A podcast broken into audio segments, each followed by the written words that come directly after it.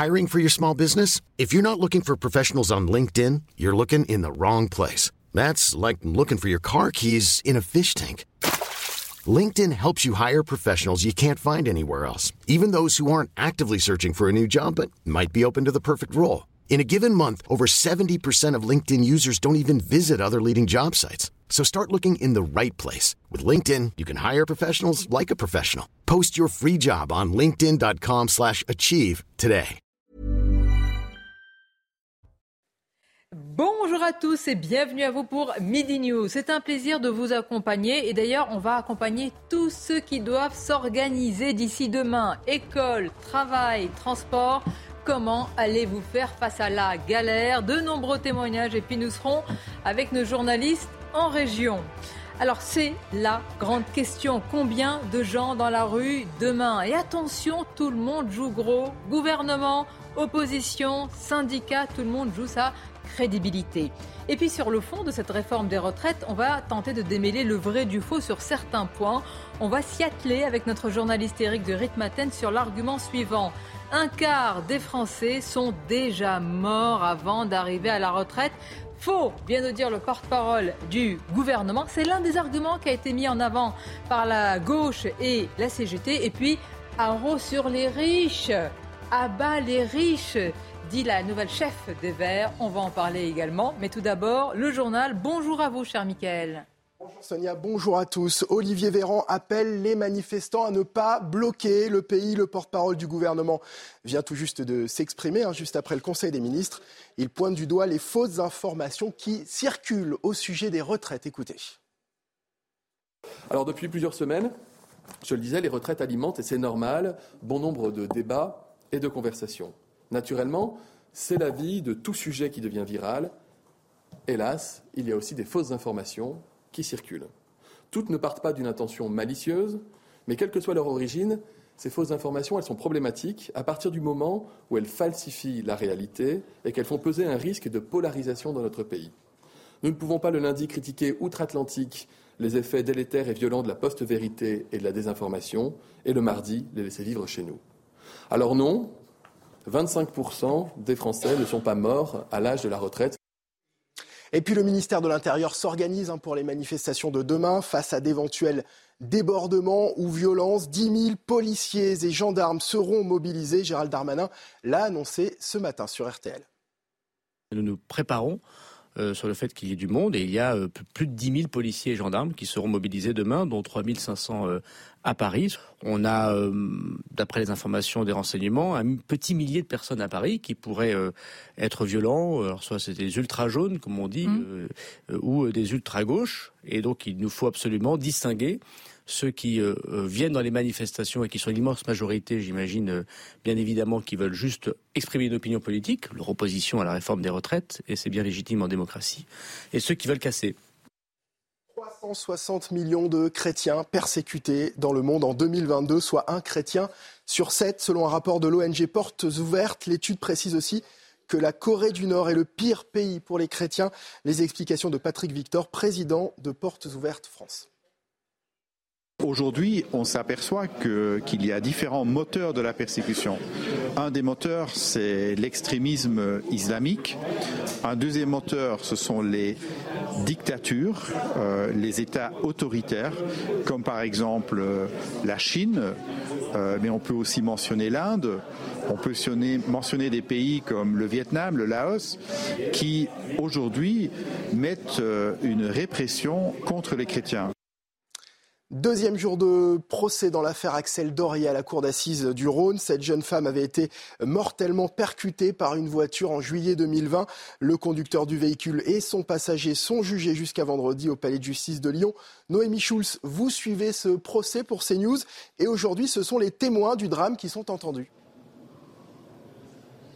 Oui, les trois jeunes hommes euh, entendus euh, ce matin étaient présents le soir de la mort d'Axel Dorier. Ils participaient à la fête pour son anniversaire. L'un d'eux était même son petit ami. Leurs témoignages sont importants car ils permettent de comprendre le climat qui régnait dans ce parc des hauteurs à Lyon quelques instants avant les faits. Ce qui apparaît, comme le souligne un avocat de la défense, c'est que ce climat n'avait rien de bon enfant. Le groupe d'Axel encercle la voiture d'une jeune femme qui vient de percuter le chien de l'un d'eux.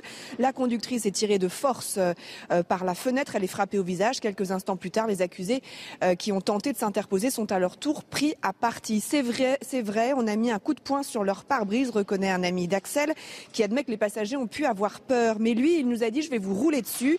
Cet enchaînement de violence a donc conduit à la mort d'Axel Dorier. Il ne s'agit pas de dire que Youssef n'est pas responsable, insiste son avocat, mais de comprendre pourquoi il a accéléré. Maître Metaxas qui poursuit, suscitant l'indignation euh, des proches de la victime. Est-ce que vous aussi, vous vous considérez comme en partie responsable de la mort d'Axel. Merci Noémie en direct du palais de justice de Lyon. Et puis un hélicoptère s'est écrasé près de Kiev ce matin. Au moins 18 personnes sont décédées dont le ministre ukrainien de l'Intérieur et trois enfants dont, dont l'école maternelle est située près du lieu de l'accident. Volodymyr Zelensky déplore une terrible tragédie. Aucune information sur la cause du drame n'a été dévoilée pour le moment. Voilà, c'est la fin de ce journal.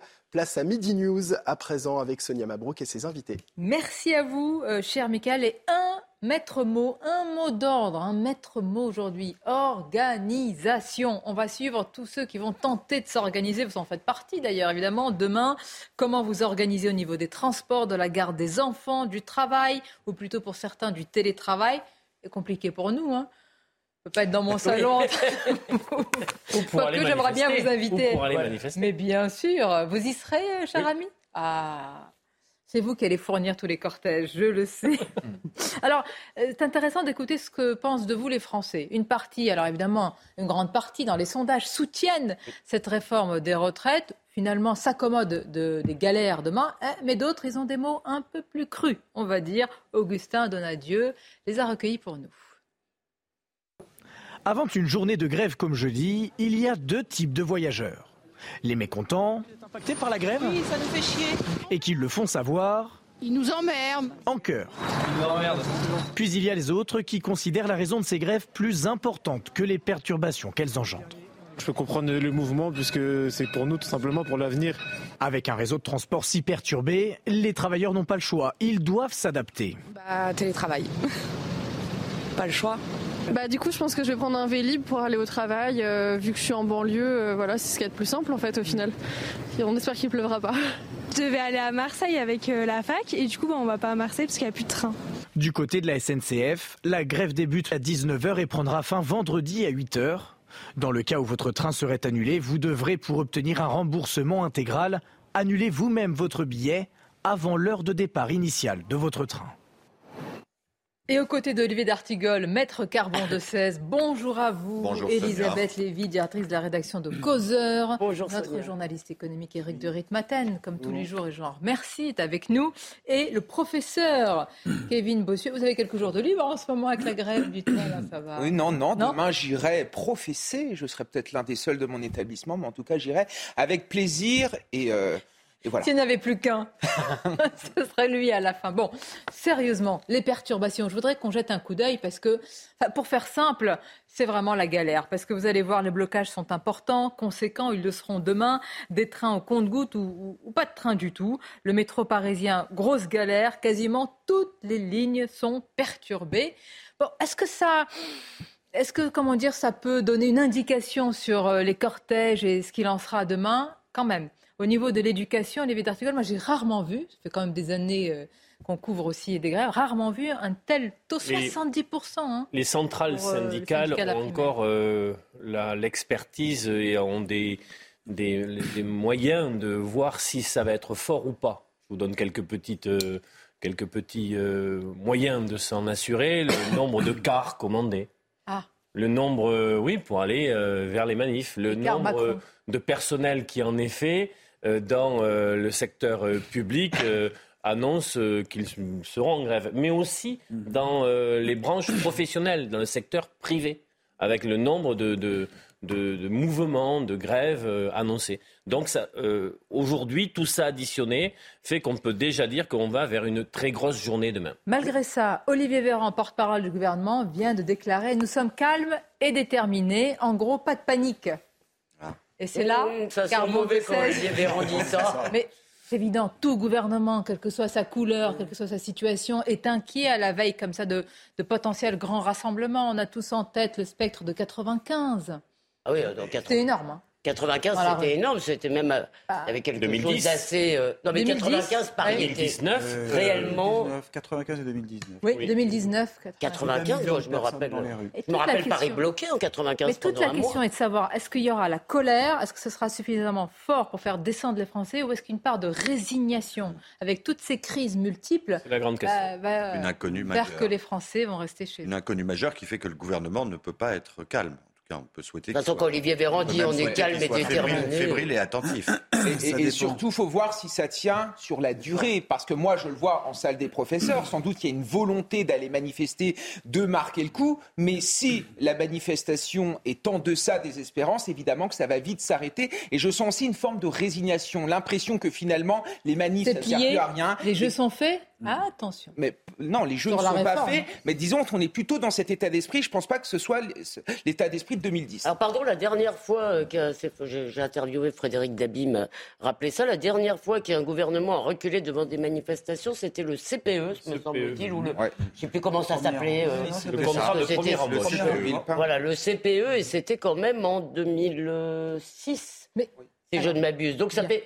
Si vous voulez, je ne suis pas sûr que ça serve à grand-chose. Par ailleurs, il y a une chose que je n'ai pas comprise, parce que j'ai entendu des syndicalistes dire euh, je suis prêt, moi, à faire 60 jours de grève. Mais pour l'instant, on a un préavis pour une journée ou c'est reconductible Non, mais ça, c'est l'esprit d'anticipation français. C'est bien. Pour une fois qu'on anticipe quelque chose. Il y a une de l'intersyndicale dès demain soir qui va proposer une nouvelle date. Euh, ce que j'aime bien, c'est qu'on se tourne vers Olivier comme si c'était le porte-parole. Mais c'est notre vigie. C'est simplement des, des, informations que tout le monde on peut accéder, c'est public. Bien. Dans quelques instants, nous serons euh, gare Saint-Lazare avec, euh, avec Jeanne Cancard. Elle va nous dire un petit peu l'ambiance. Et je voudrais qu'on écoute Olivier Véran. Alors, oui, je sais pas vous êtes là. Vous, je persiste et je signe. Dans quelques instants, on va l'écouter quand il démonte une fake news. Et Eric de Ritmaten va nous en parler. Mais est-ce qu'on peut l'écouter déjà sur, sur l'esprit général? Voilà, comment ce gouvernement, justement, se prépare à la veille de, de cette mobilisation? Bon, écoutons-le, hein, quel que soit le sujet. Alors, depuis plusieurs semaines, je le disais, les retraites alimentent, et c'est normal, bon nombre de débats et de conversation. Naturellement, c'est la vie de tout sujet qui devient viral. Hélas, il y a aussi des fausses informations qui circulent. Toutes ne partent pas d'une intention malicieuse, mais quelle que soit leur origine, ces fausses informations, elles sont problématiques à partir du moment où elles falsifient la réalité et qu'elles font peser un risque de polarisation dans notre pays. Nous ne pouvons pas le lundi critiquer outre-Atlantique les effets délétères et violents de la post-vérité et de la désinformation, et le mardi les laisser vivre chez nous. Alors non, 25% des Français ne sont pas morts à l'âge de la retraite. Alors ça c'est important. Alors l'argument, je vais le répéter, un quart des Français meurent avant d'arriver à la retraite. Et moi j'ai entendu cet argument chez beaucoup de responsables de gauche, je vous regarde Monsieur Dartigol, chez des responsables de la CGT. On va écouter Manuel Bompard, qui était l'invité de Laurence Ferrari et qui a mis euh, cet argument en avant. Oui, oui, mais il a dit 25% des Français, en tous les cas, arrivant très mauvaise. Non, vous me dites non, Éric de Écoutons-le et vous réagissez juste après cette réforme des retraites parce qu'elle veut faire reposer l'effort d'abord sur celles et ceux qui commencent à travailler euh, tôt. Hein, 25% des gens meurent avant 62 ans, 30% meurent avant 64 ans. Cette réforme, c'est des gens au cimetière avant la retraite de plus. C'est ça la réalité concrète de cette réforme. Bah ça, ça révolte une grande partie des gens, même ceux qui ne sont pas directement concernés. Est-ce qu'on peut tordre le, le cou à cet, argument? Bah, Ce serait même inquiétant pour nous tous. Hein, si, on, si parmi nous, si un quart disparaît à 62 ans, c'est une espérance de vie qui va se mettre à chuter. Non, en fait, j'ai appelé l'INSEE ce matin. J'ai vraiment revu les chiffres dans tous les sens. Il faut être très très précis. L'INSEE prend des catégories euh, de gens riches, de gens pauvres. Il y a 20 catégories. Donc, vous voyez, c'est très très large. Et là, on prend la catégorie extrême des très pauvres en France. 5%. Euh, et on prend les 5, donc 5%. Donc, c'est les 5% des plus pauvres. Et sur cette catégorie, ça veut dire gagner moins de 466 euros par mois. Oui, on est précis. Et sur cette catégorie, donc des 5%, donc les gens les plus pauvres en France, vous avez un quart, effectivement, de la population euh, qui, euh, qui disparaît à 62 ans. Je ça veut dire à 25% en tout. Hein. Voilà, parce que c'est l'âge de la retraite, 62 ans actuel. Et maintenant, si vous regardez les plus riches, c'est intéressant, puisqu'il faut poser la question, toujours sur les 5%, donc ça représente les 5% les plus, les plus riches, là, vous êtes euh, à, à 6% de personnes donc, qui disparaissent à l'âge de la retraite. Donc, je résume, les très pauvres, c'est 25%. Les très riches, c'est 6%. Donc on voit effectivement que l'argument ne tient pas. Et d'ailleurs, fort Mais alors, une autre question est-ce qu'il y a, j'allais dire, un bon âge euh, pour partir à la retraite en bonne santé. Voilà. Vous vous arrêtez quand même, pardon, un tout petit peu. Il faudrait quand même s'arrêter sur le mensonge. Ah ben oui, ben voilà, on l'a démonté. Ah, non, mais je sais pas, ça vous paraît, ça passe comme ça. Mais non, ça passe pas comme ça. N'importe quoi. Sonia, vous savez C'est grave quand même. Le, travail. Voilà, j'insiste. Vous avez bien raison. C'est bon. Merci. Tout va dépendre de votre pénibilité au travail. Si vous êtes sur un marteau-piqueur ou si vous êtes égoutier ah, toute si la journée. Si je suis assis sur un plateau de télévision, évidemment, c'est pas la même chose. Il faut comprendre que la pénibilité, c'est l'argument numéro un. Et le, quand on parle de fake news, de fausses informations, c'est parce qu'on mélange un petit peu tout, mais il y a des catégories qui vont bénéficier de départs anticipés. Alors, on n'a pas fini sur le thème précédent sur les décès à 62 ans, parce que si vous regardez maintenant la moyenne générale en France, c'est 13% hommes-femmes qui meurent effectivement à 62 ans. Ça, c'est un chiffre quand même 13%, beaucoup, pas beaucoup, à vous de juger. Et les femmes, 7% qui décèdent à 62 ans, âge de la retraite. Ça, c'est le chiffre de l'INSEE que je viens d'obtenir. Bon, bah, très bien. Alors, parmi ceux qui affirmaient qu'un quart des Français n'arrivaient pas jusqu'à cet âge-là, il y a M. Martinez, Philippe Martinez. On va l'écouter sur un autre sujet. Alors, à quoi il s'attend demain? Je vous disais, les syndicats jouent gros, beaucoup, leur crédibilité, qu'il en reste, leur représentativité, ce qu'il en reste. Écoutons-le. C'était ce matin chez nos confrères de France 2. Beaucoup de monde euh, dans la rue et beaucoup de monde en grève. Et vous citez euh, les entreprises traditionnellement citées, mais mmh. il y aura aussi beaucoup de grèves dans les entreprises privées, euh, dans le commerce, la distribution, l'agroalimentaire, la métallurgie. Donc, vous êtes sûr de ça?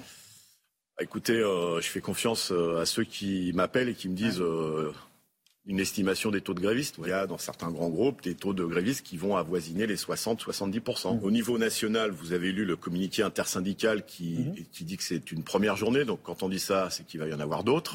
Bon, c'est vrai qu'il faut le souligner, c'est un front uni. C'est vrai que c'est quasiment une première et que ça tient, qu'il y a un mur syndical. Mais toute la question, c'est qu'est-ce qu'il représente aujourd'hui? C'est en effet un front syndical qui n'existait pas depuis 2010, donc euh, dont acte.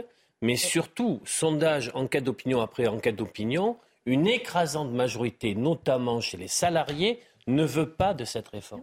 Et aujourd'hui, l'exécutif est en échec dans son travail de pédagogie pour faire la démonstration que c'est une réforme juste. Est-ce que ce climat va s'installer dans le pays ou pas? Et surtout, est-ce que ça va pouvoir coaliser avec d'autres inquiétudes concernant l'inflation Vous avez dit le mot juste. Vous avez dit, moi je pense qu'ils sont en train de perdre la bataille de l'opinion parce que quand on demande aux différents ministres de Rick Maten, on leur dit mais donnez-nous un argument. Un argument euh, qu'on puisse tous entendre et comprendre qu'il faut faire un effort. Urgence financière. Hmm. Dans dix ans. C'est important, mais enfin, ça, ne, ça ne peut pas prendre. Alors oui, mais on ne veut pas l'entendre, c'est certain, parce que euh, euh, se dire on va travailler deux ans de plus, même pour un policier qui partira à 58 ans, il sait que bah, ça va passer à 60, si vous voulez. C'est en fait le, côté mécanique de ah, je devais m'arrêter à tel âge. Ça ne peut pas dire je m'arrêterai à 64, mais je devais m'arrêter à cet âge et on va me rajouter deux années. C'est ça un petit peu le blocage. Pardon, mais je trouve que quand même on devrait s'arrêter un peu sur la. Pardon, euh, cher Arrêtez de nous excuser. On devrait arrêter sur la. on devrait s'arrêter sur l'argument d'Olivier. Et je n'ai pas de réponse. Est-ce que parce que l'opinion est contre. Et vous pouvez tout de suite me dire que sur l'immigration, c'est souvent un argument que j'emploie, donc euh, je, suis transparente. Est-ce que parce que l'opinion est contre, euh, ce gouvernement, euh, un gouvernement ne peut pas faire voter une loi? Auquel cas, il n'y aurait que des lois dépensières. Et est-ce qu'un gouvernement qui a été élu, enfin qui procède de l'élection, n'est-il pas légitime ah ben pour euh, prendre des mesures, même. Non, mais... Bravo pour la question. pas à l'envers. Mais oui. C'était annoncé quand il a été élu. C'était le, c'était même son seul programme. Oui, On n'avait rien d'autre. Non mais. Attendez, ça, je peux, je peux insister. Hum. C'est vrai qu'il n'a pas pris. Alors, on va dire qu'on n'a pas été pris en traître, puisque lors de l'élection présidentielle, c'est pas une réforme cachée. On la connaît. Sauf qu'en 2019, vous avez tous vu cette vidéo. Bah, vous allez la préciser. Kevin Bessieux, il dit mais non, il faut surtout pas toucher. Ce serait hypocrite de Les toucher gens à l'âge de le, départ à la problème, retraite. le problème de ce gouvernement, c'est qu'il est sans arrêt dans la contradiction. En effet, Emmanuel Macron, au départ, nous a vendu la réforme des retraites à point, et aujourd'hui, celle qu'il nous propose n'a évidemment aucun sens. En 2019, il avait dit que reculer l'âge de départ à la retraite, en effet, n'avait aucun sens. En outre, depuis plusieurs mois, on est dans un quoi qu'il en coûte perpétuel. Donc, quand on dit aux Français que la véritable raison de cette réforme, c'est l'aspect financier, forcément, les Français n'y croient plus. Et j'aimerais ajouter une chose concernant les syndicats. Évidemment, qu'il y a une majorité de Français contre cette réforme. Mais ce n'est pas parce que les syndicats sont contre cette réforme. La vérité, c'est que les syndicats aujourd'hui sont complètement délégitimés. Les salariés ne se représentent plus, ne se sentent plus représentés par eux. Eux jouent leur petite musique, mais j'ai bien peur, en effet, qu'ils sont en fin de course. Ouais, bah, enfin, mais derrière, euh, demain les banderoles, il y aura CGT, FO, une Oui, mais il y aura aussi CFDT. plein de gens qui ne se reconnaissent pas dans ces syndicats, ils seront sûr. majoritaires. Je voudrais juste qu'on aille à la gare Saint-Lazare, parce que Jeanne Cancard nous attend depuis euh, tout à l'heure. Alors Jeanne, on vient de voir un reportage, on voit l'exaspération euh, des, Français, des, usagers, même ceux qui soutiennent hein, d'ailleurs la réforme des retraites. Quel est le climat à la gare Saint-Lazare? Bien Sonia, le mot qui revient le plus dans la bouche des usagers que nous rencontrons ici à la gare Saint-Lazare depuis le début de la matinée, c'est le mot galère. Ils nous disent, nous, j'ai, moi j'ai besoin de prendre les transports en commun pour venir travailler ici à Paris, que ce soit les habitants qui habitent en banlieue et qui doivent venir ici pour prendre leur poste, ou bien même parfois ceux qui travaillent en région et qui prennent cette fois-ci le TGV pour rejoindre la capitale. Alors il y en a qui nous disent, moi tout simplement, j'ai posé une journée de congé, d'autres qui nous expliquent que ils ont pris l'option la plus simple, à savoir le télétravail, mais tous les métiers eh bien, ne peuvent pas être télétravaillés, la preuve avec nous ici aujourd'hui. Donc ils nous disent, eh ben, c'est le système D, il y en a qui vont venir à vélo, d'autres qui vont dire, j'ai regardé sur Google Maps, il y a à peu près une heure à pied, je vais les tenter, les une heure à pied. D'autres qui nous disent, le retour, je le ferai en footing, je vais prendre mon sac à dos, mon sac de sport avec moi, et puis j'entrerai en footing. Et euh, tout à l'heure, on a croisé aussi une sage-femme qui nous disait, moi, je vais même peut-être dormir à la maternité pour directement être sur place. Et là, on vient de quitter un monsieur à l'instant qui nous disait, de toute manière, le trafic, c'est toujours tellement compliqué ici que je ne sais même pas si on verra une différence. Bon, c'est un petit peu exagéré, mais c'est pour vous donner un peu l'état d'esprit ici. Oh non, mais on l'a bien compris, Jeanne, et, et je vous remercie. Bon, bah, c'est l'état d'esprit d'ailleurs assez euh, normal, naturel à la veille d'une grande mobilisation. Moi, la question que je vous pose, c'est s'il y a blocage, si euh, et ça en prend le chemin, les transports, ce sera la galère, l'école, ce sera la galère, aller au travail, ça- à un moment, et si ça dure, ce sera la faute à qui? Qui? Le gouvernement Parce qu'il va tenir Les syndicats Parce qu'ils vont euh, prolonger Qui? Tout le, monde, tout le monde va se rejeter la responsabilité, évidemment. Et, mais c'est une question amusante parce que la, la responsabilité juridique euh, euh, de, de responsabilité de- d'un blocage en termes d'imputabilité n'a jamais été examinée, même par un tribunal administratif. Mais d'accord, mais Non, non, politiquement. C'est amusant. J'adore votre. Non, mais le droit, le droit est- est- ne, ne s'est jamais risqué à répondre à cette question Mais qui est pourtant raison. intéressante parce que, parce que ça cause des Mais préjudices. oui, mais demain, après-demain, dans une semaine, s'il y a de nouveaux euh, appels comme ça, la question va être posée. Le gouvernement Oui. va dire regardez, les fauteurs de troubles. Ça va les- dépendre de, de l'évolution de la sacro-sainte opinion publique. Est-ce qu'elle restera Ah oui. dans une, un soutien majoritaire au mouvement malgré les désagréments, euh, ce qu'on appelle euh, la grève par procuration qui a pu exister par le passé, ou est-ce que ça va s'effriter et la, la- la tension dans le pays, qui est palpable sur d'autres sujets, parler. peut aussi amener à d'autres formes de mouvements dont on évoque aujourd'hui nullement l'existence possible. Ponctuelles, éparses, Oui. comme ça, oui. Et sur des formes qui Mais peuvent vous parlez de quoi De échapper. violence de... Non, je dis- non, des choses qui échappent à tous les syndicats. Les violences, on va en parler. Mais, euh, je comprends pas comment je vous dites je dis simplement À quoi vous pensez qu'aujourd'hui, dans les discussions, il est question de l'avenir des retraites, mais il est beaucoup question de l'inflation des prix alimentaires, des prix de l'énergie. Il y a des gens qui sont à bout, qui sont à cran. Et est-ce qu'il y aura, avec la, les mobilisations sur les retraites, d'autres formes de sujets qui peuvent lever et qui peuvent s'exprimer dans une colère Olivier, est-ce qu'une partie pas. de la population se dit, mais quand je regarde ailleurs en Europe, c'est la même situation sur l'inflation? Mais non, mais Oui, oui, oui. il y a Vous beaucoup, savez, moi, beaucoup de chose, chez- chez possibilités. moi, là, à dans la Barousse, euh, ça nous est complètement égal de savoir si le régime espagnol qui est à euh, 10 km est plus juste ou moins raison. juste. Ce qui intéresse les gens. Et la vraie question, ça sera celle de la justice de la réforme. Alors, Oui, mais il y a- justement, là-dessus, il y a quand Ah, même quelque chose. Non, là, pour une fois, c'est moi qui vais finir ma phrase, si Oui. ça vous va. Oh non, ne Là, là, pas. là, non, ça vous va pas, mais je vais la Non, finir quand même. bah, c'est pas la première fois, quand. La, la question de la justice, elle est réversible parce que est-ce que les syndicats apportent euh, une solution juste? Et pérenne. Au moins, ils apportent d'autres sources de financement. Non, non, mais excusez-moi, elle est impossible, la réforme juste. Non mais d'accord, mais c'est subjectif. C'est comme si je vous dis, est-ce que vous êtes neutre dans votre commentaire Non, ça n'existe pas. Non, non, non. Mais je vais vous donner un exemple très simple. Euh, pour les avocats, par exemple, vous voyez, il y a euh, les retraités actifs dans la, partout en France continuent à travailler en cotisant à fonds perdu. Bon, on va dans la réforme modifier ça, sauf pour les professions libérales. Vous avez raison, d'un point de vue subjectif, je trouve ça injuste. Je trouve ça injuste. Et donc, j'espère que, ah, va falloir voir aussi euh, comment, au fur et à mesure des débats on va marquer une pause. Vous reprendrez la parole juste après. Juste le temps de vous montrer ce sondage, puisque la bataille de l'opinion est au centre de cette mmh. mobilisation, de ce moment politique. Regardez, c'est euh, saisi sur le moment. Je viens de l'avoir, c'est tout chaud, ça sort du four. Êtes-vous pour ou contre la réforme des retraites? Mmh. Cette majorité est toujours là, 61% contre, 38% pour 10, euh, pardonnez-moi, 1% ne se prononce pas. Il est possible qu'il y ait un... C'est l'ensemble de la population. Quand tu fais que sur les salariés, c'est beaucoup plus haut, ça atteint les 80. Bravo. Courte pause et on se retrouve. Merci. Merci, Merci professeur D'Artigol. Merci d'être avec nous. On va poursuivre dans quelques instants notre débat autour de cette table. Notre journaliste Éric de Ritmaten, Elisabeth Lévy, Kevin Bossuet, Carbon de 16, Olivier D'Artigol et une figure d'autorité, non pas que vous n'en êtes pas, mais quand même général de division de gendarmerie, spécialiste des questions de maintien de l'ordre. Bonjour à vous, Bertrand Cavaillé. Bonjour, Merci d'être là. Et tout d'abord, c'est aussi une figure d'autorité, mais, mais douce, évidemment. Les titres, c'est News Info de Roberto. Hmm. À Saint-Priest, près euh, de Lyon. Cette macabre découverte hier soir, un employé de maintenance qui intervenait euh, pour déboucher une canalisation dans un immeuble a retrouvé des débris humains, des mains, un pied et des euh, bouts de chair. Une enquête pour homicide volontaire a été ouverte. Un tarif minimum pour les chauffeurs de VTC. Plusieurs syndicats se sont mis d'accord pour imposer un tarif de 7,65 euros par course. Cela ferait monter le prix de la plus petite course à environ 10,20 euros pour le passager. La mise en place de ce revenu minimum se fera à partir du 1er février. Et puis c'est le jour J pour les lycéens de terminale. Les inscriptions sur la plateforme d'admission post-bac Parcoursup débutent. Ils ont jusqu'au 9 mars inclus pour faire leur choix. Parmi plus de 20 000 formations reconnues par l'État, les candidats peuvent formuler jusqu'à 10 vœux. Merci à vous Audrey. Alors, euh, combien seront-ils demain? Combien seront-ils les fauteurs de troubles? Est-ce qu'il y en aura? Malheureusement, c'est devenu consubstantiel des manifestations en France.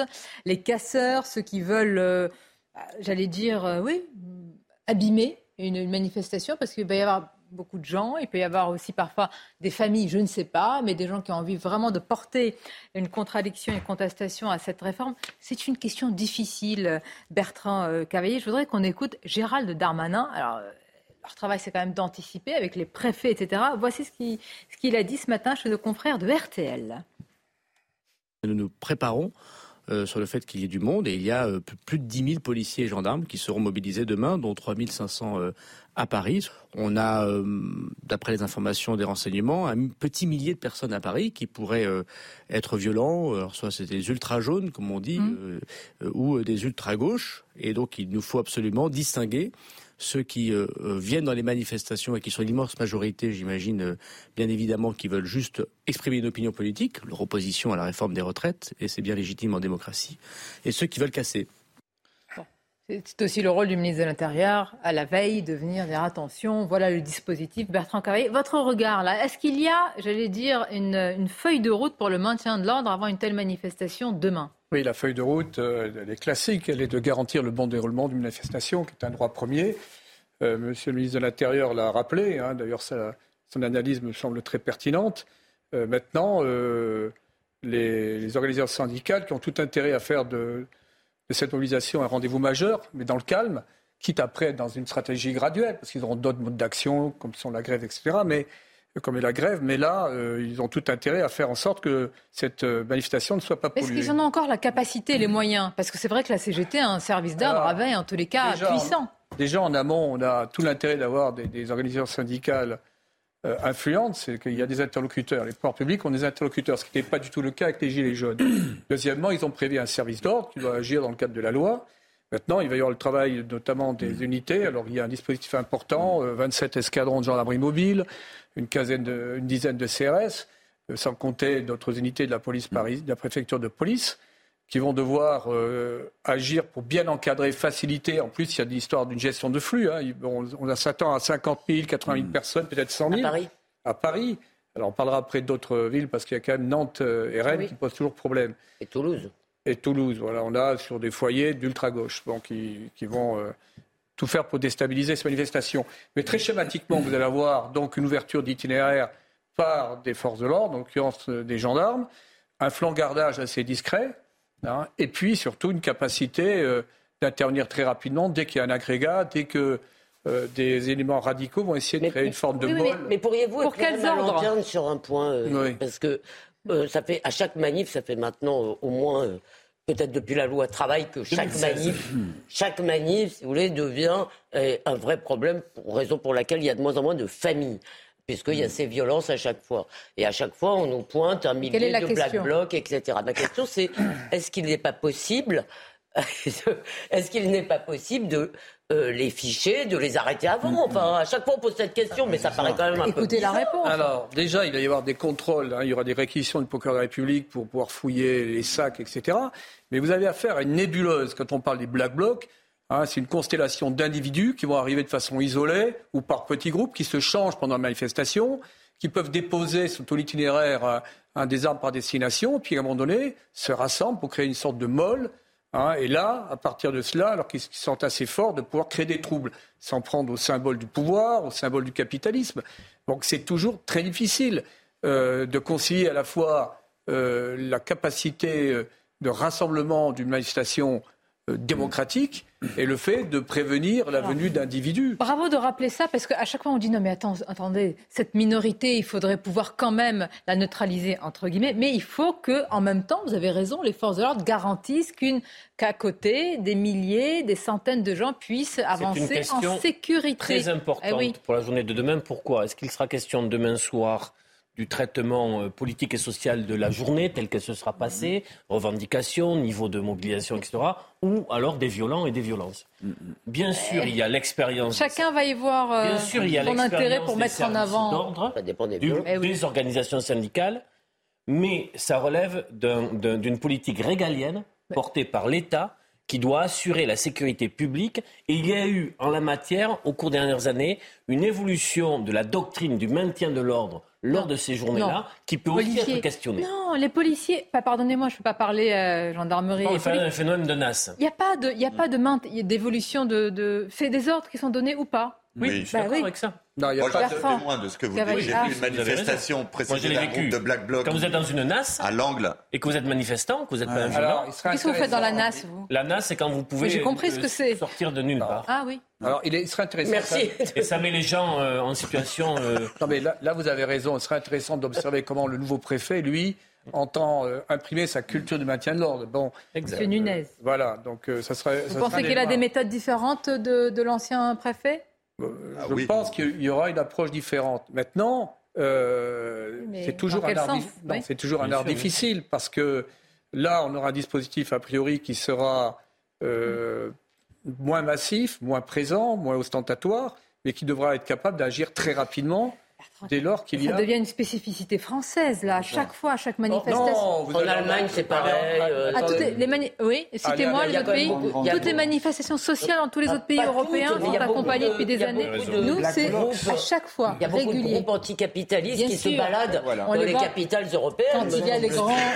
Attendez, quand il y a les grandes réunions internationales, mais là, on est dans une manifestation sociale dans notre pays sur un sujet qui nous concerne. après, vous avez la guerre informationnelle, c'est-à-dire que ces éléments ont une stratégie de communication très élaborée, maîtrisent les réseaux sociaux et vont essayer de d'être dans une dynamique de provocation des forces de l'ordre pour gagner la bataille de l'image. C'est ce qu'on a vu également dans des maintiens d'ordre ruraux comme à Sainte-Soline. Et là, le gouvernement ne doit pas être piégé par ça. Et surtout, comme vous le disiez, les orga- les organisations syndicales qui vont déployer un service d'ordre important également sont en fait euh, euh, dans, le même défi de faire en sorte que tout cela se passe dans le calme. 46, à chaque fois je le précise, mais je voudrais le faire encore aujourd'hui, je l'ai dit hier, vous en êtes témoin. Quand on parle des violences, pas qu'on anticipe, on a, personne n'a envie que ça se passe ainsi sur un sujet qui nous concerne tous, mais malheureusement, je le dis, à chaque fois, ça accompagne les rassemblements en France, donc ça devient une donnée qu'on doit intégrer en amont, comme le fait évidemment l'État, et on insiste sur ce sujet. Oui, et avec un, euh, je, vous rejoins totalement, et avec un, un point quand même qui n'est pas évoqué jusqu'à présent, c'est qu'il peut arriver que euh, soit la police, soit les organisations syndicales adoptent à l'égard des perturbateurs une attitude ambiguë. Moi, j'en ai été témoin. Euh, à l'angle du boulevard Raspail et de la rue de Vaugirard, euh, depuis l'étage du cabinet. J'ai vu les Black Blocs se déployer sans que le service d'ordre n'intervienne et les forces de police étaient là et elles ne recevaient pas l'ordre de, les, de les arrêter. Or, ils étaient en train de mmh. casser un fleuriste et un marchand de, de véhicules automobiles euh, euh, en totale impunité et en se déployant. mais là, oui, mais d'accord, mais qu'est-ce que vous voulez dire Que c'est de l'intérêt du gouvernement de laisser des... D'abord, la doctrine... Bah, oui, ça, les casseurs, ça a toujours été de l'intérêt des gouvernements quand ils voulaient jeter l'opprobre sur une contestation sociale. Je ne sais pas. Ça, moi, je vois vraiment qu'il y a un débat. Ah, mais, ça fait, ça fait depuis. Vous avez vu depuis la fenêtre de votre bureau que.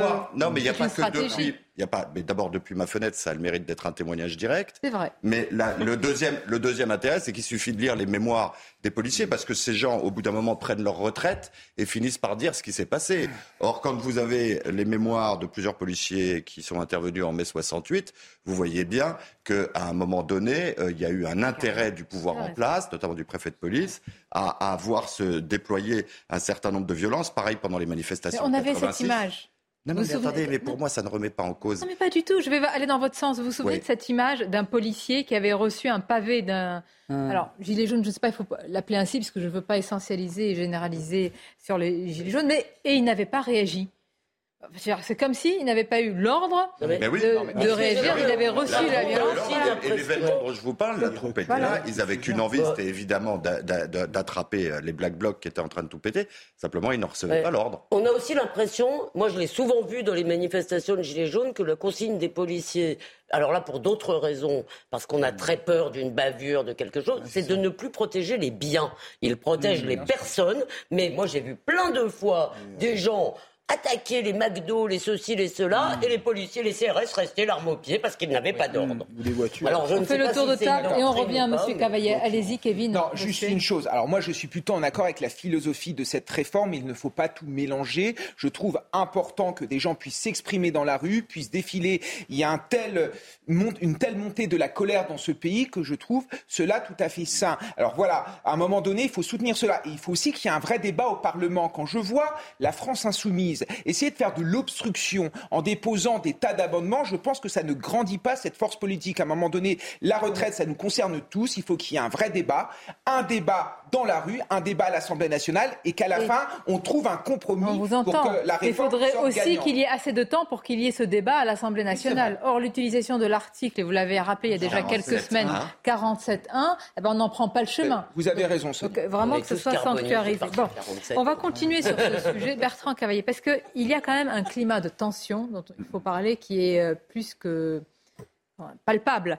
Euh, la CGT Énergie qui menace de coupure de courant les élus qui soutiennent la réforme des retraites. Et je voudrais quand même préciser le début de la phrase de ce responsable de la CGT Énergie qui dit on va s'occuper d'eux et qui précise après qu'il s'agit de, coupure de, de, courant. Gérald Darmanin a donné instruction pour protéger les permanences des élus. Mais comment on peut en arriver là? Comment on peut arriver à menacer des élus qui font leur travail, qui ça pour ou contre la réforme? Ah, Écoutez, là, vous posez une question de fond sur euh, la vitalité de, notre démocratie. D'une certaine manière, euh, ça rejoint des activistes brésiliens, ça rejoint ceux qui ont pris le, le, Capitole. Donc, on est sur. Non, mais Attendez. La comparaison n'est. Non, la comparaison, à mon avis. Ah, non, non, n'a pas de comparaison. Pardon, quand on dit qu'il faut que ce soit une ZAD, la France, ça veut dire aussi qu'on veut. Non, là, je parle de, de nos sujets, je parle pas des. Oui, non, mais ça, ça euh, rejoint un petit peu. Comparer l'action au Capitole de, je compare, cette phrase du syndicaliste, ça me à partir du moment où vous faites pression sur des élus, vous rentrez dans des lieux, vous attaquez, vous attaquez la démocratie, vous attaquez la République. Donc les modes d'action sont différents, mais dans l'esprit, hein, dans l'esprit, c'est à mon avis assez comparable. Non, non, moi je fais, je, je voudrais qu'on parle du lien. Il y a ce qui a été dit par ce responsable de la CGT, il y a d'autres responsables politiques qui vous disent qu'il faut que la France devienne une ZAD, c'est-à-dire c'est un no man's land, donc on peut rentrer dans les lieux de pouvoir. Bah, si c'est pas une bolsonorisation des, une trumpisation des esprits. Je ne parle pas de couper l'électricité à l'Assemblée nationale ou à euh, ou au Sénat. Ah bah, les permanences des élus. Non mais attendez, qu'on soit ah, très clair. C'est des, des, méthodes de voyous. Je comprends d'ailleurs pas qu'il n'y ait toujours pas une information qui soit ouverte par le parquet parce pour que menace. Le cadre légal est très flou, Mathieu. Non, non, il est très clair. À partir du moment où on menace, il y a, il y a le, délit de, de tentative est, est, déjà constitué. Donc euh, il n'y a, a, pas de, de, de, débat sur la qualification juridique. Simplement, quand euh, vous comparez euh, la menace qui plane sur les élus, qui est une menace individuelle, c'est-à-dire de venir euh, leur polluer l'existence et plus parce qu'il y a une teinte de menace. Hein, on va aller les chercher, on va aller les trouver, etc. Bon, c'est-à-dire qu'il y a une menace physique en plus de la menace sur le confort domestique. Ça n'a rien à voir avec le fait de rentrer dans les lieux de pouvoir et de s'emparer des Pardonnez-moi, est-ce qu'il n'y a pas un esprit, non, non, il y a un, esprit, a factieux, je vais vous dire, les germes d'un esprit factieux Mais je peux poser la question. Les gens au Capitole, ça vous choque pas vous qu'on menace des élus de la République Il y, a, il y a un caractère émeutier, il y a un caractère insurrectionnel qui n'existe pas en Écoutez-moi, si vous venez les chercher, chercher à, l'Assemblée ces élus. Et ce n'est pas le propos du syndicalisme précisément. Il y a, je trouve qu'il y a non, l'étape d'après. L'étape d'après.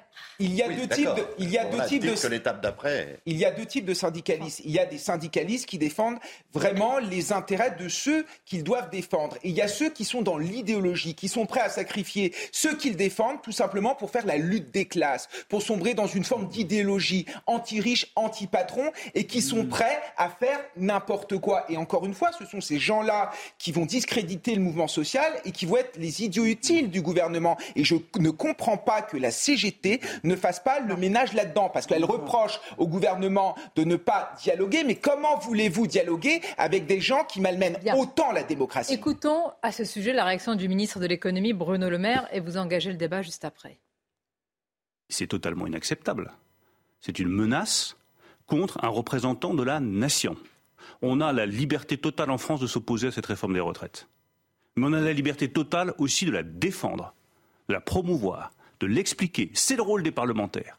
Et s'attaquer à un parlementaire à raison de ses convictions politiques, c'est une atteinte directe à la liberté d'expression, c'est une menace inacceptable dans une grande démocratie, et j'attends de la CGT qu'elle corrige ses propos et qu'elle demande à ses représentants de les retirer.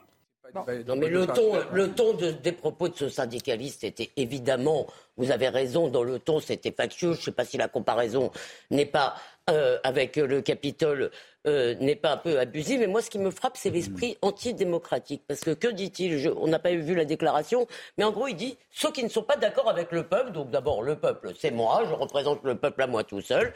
Et ceux qui ne sont pas d'accord avec le peuple, ils vont voir ce qu'ils vont voir. Or, on est dans un pays où les élus subissent déjà je veux dire, beaucoup d'élus, beaucoup de maires ont déjà subi des agressions, ont déjà. Euh, non, mais c'est vrai.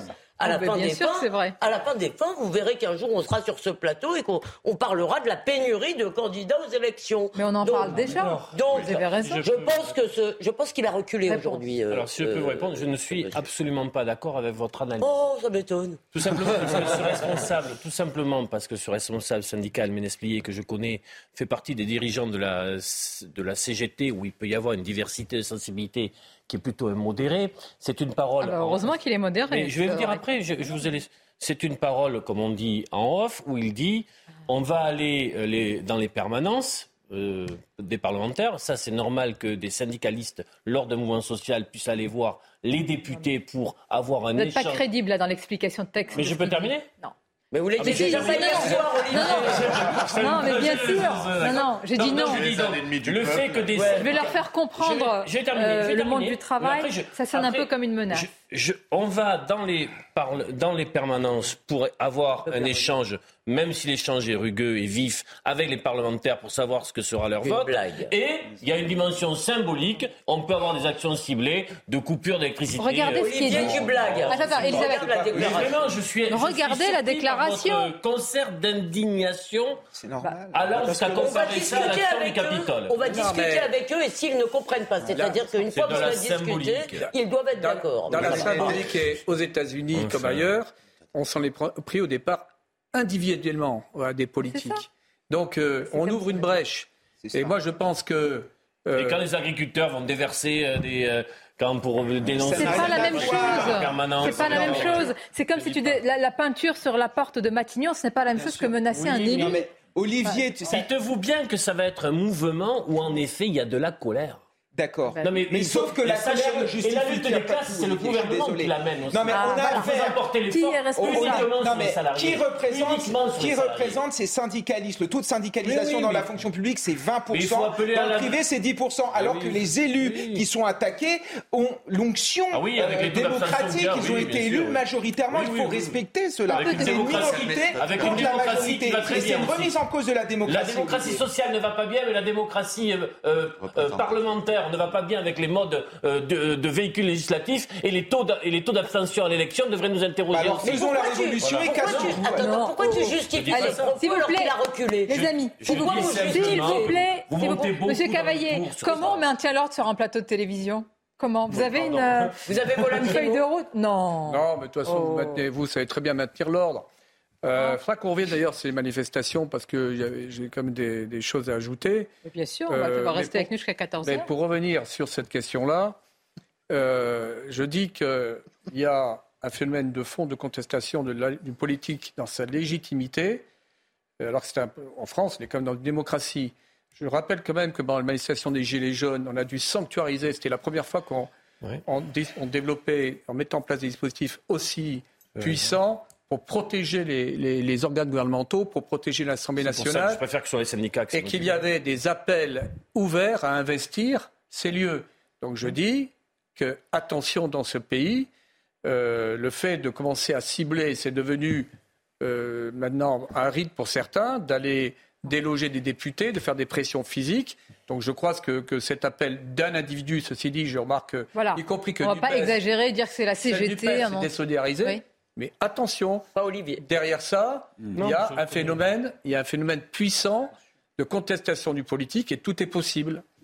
Et pour se détendre un peu, je conseille d'aller voir la, à la Comédie Française euh, l'excellente hein pièce La mort de Danton qui permettra à chacun de méditer hmm. sur ce que les paroles emportées ont pour conséquences personnelles pour leurs auteurs. Quelle magnifique conclusion de cette première partie, mais restez avec nous parce qu'on va parler ben justement, la NUPES, elle rêve de, du grand soir, de la révolution. Hein. Alors les riches, la pauvreté c'est pas grave, mais les riches, moins il y en a, plus on rendra les pauvres heureux. Vous allez nous expliquer bah, le... Elle fait son beurre sur la pauvreté. C'est le roussellement. C'est le roussellement. La chef des Verts qui promet une ZAD géante. Ça vous inspire Ça vous fait rêver Pas trop. Pas trop Non. Bon, on se pose et on se retrouve. Et puis, on sera à vos côtés, ceux qui s'organisent pour demain. École, vous allez voir le casse-tête des parents, transport, travail, télétravail, etc. Tout de suite.